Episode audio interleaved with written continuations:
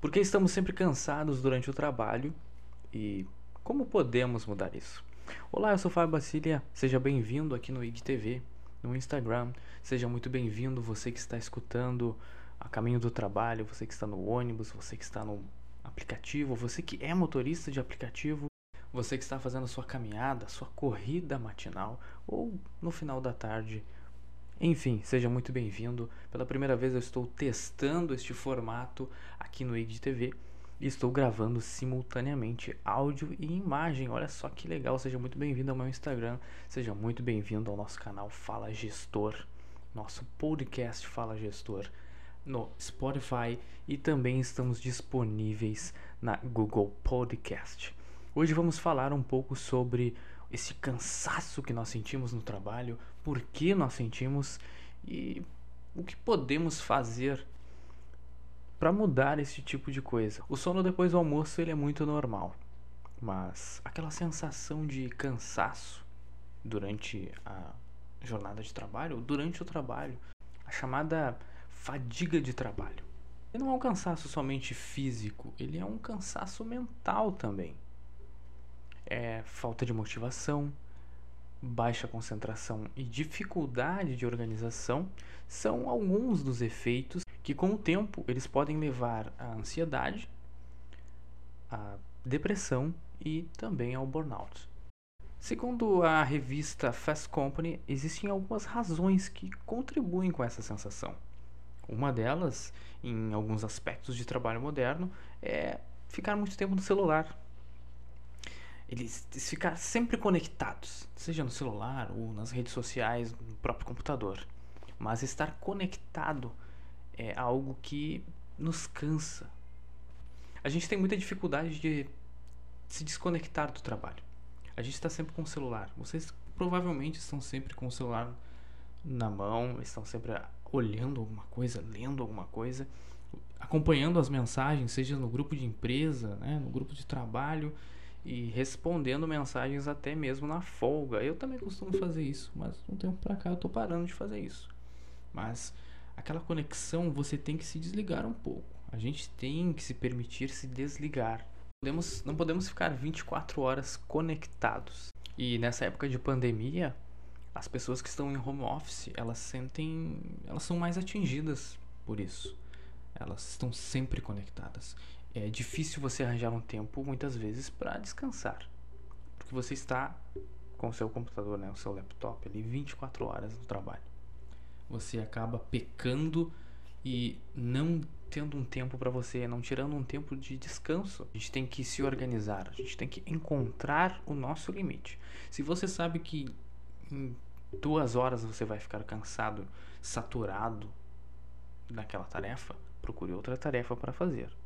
As pesquisas elas apontam que a gente tem um limite. O nosso cérebro ele tem um limite de concentração. Você fica muito focado em algo, ele acaba saturando e é como você estar assistindo uma videoaula, por exemplo.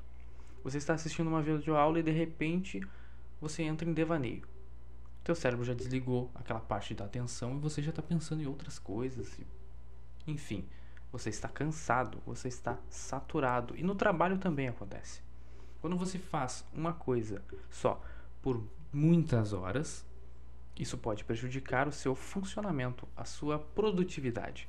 E você acaba entrando em devaneio, você acaba se saturando, o seu cérebro satura e você fica cansado. Então é muito importante você encontrar limites e procurar se concentrar menos, diminuir a sua velocidade, né, o seu volume, a sua, o seu gasto de energia, aproveitar mais o seu, a sua jornada de trabalho. Para muitos, trabalhar é sinônimo de olhar o dia inteiro para uma tela. Apesar de ser impossível mudar isso para muitas funções, a mudança pode vir fora das horas de trabalho. Assistir um filme no computador se torna um método comum para relaxar, depois de um dia cansativo. No entanto, estes dispositivos eles emitem luz, que reduz a qualidade do nosso sono e aumenta os níveis de depressão, ansiedade e estresse. As novas tecnologias também tornam mais difícil não checar o e-mail e responder mensagens fora do horário de trabalho. Mas a gente tem que dar aquele pause, a gente tem que desativar as notificações, ativar só o importante. O importante que eu digo é família. Família é importante. Trabalho não faz parte da sua casa, sua vida pessoal. O trabalho está lá, entendeu? Você saiu do trabalho, você saiu. Você tem que colocar isso como uma rotina, você tem que colocar isso na sua cabeça. Eu saí do trabalho. Ponto, acabou. Amanhã tem mais. Ou amanhã minha folga, melhor ainda. Vou me desconectar. A gente tem que procurar quando for, formos relaxar, nessas horas de descanso, não descansar assistindo algo, não descansar no celular. A gente tem que achar um hobby. Uma caminhada, uma corrida, qualquer outra coisa que não envolva tecnologia. Eu posso estar sendo muito extremista em dizer que a gente tem que largar todos os eletrônicos no dia de folga. Eu posso. Mas se você fizer isso por determinados minutos, né, por algum instante. Eu digo minutos, eu digo 30 minutos ou 60 minutos. Para mais. Se você puder se desconectar, faça. Seu cérebro agradece. A falta de organização, ela impacta muito nos níveis de energia durante o trabalho. A solução é organizar o local de trabalho e o cérebro para se automotivar. O primeiro passo é reduzir materiais e objetos em excesso na sua mesa. Eu comecei a fazer isso porque eu sou uma pessoa um pouco desorganizada. Posso, eu posso confessar. Eu venho aqui fazer uma confissão que eu sou desorganizado. A mesa do meu trabalho ela é bem desorganizada. Mas ultimamente eu tenho ficado mais organizado, deixado só o essencial. É muito importante que você deixe só o essencial. Você que trabalha em escritório, você que está em home office, deixe a sua mesa mais clean, deixe uma coisa mais minimalista vou estar sendo extremo de novo e deixa só o essencial do essencial.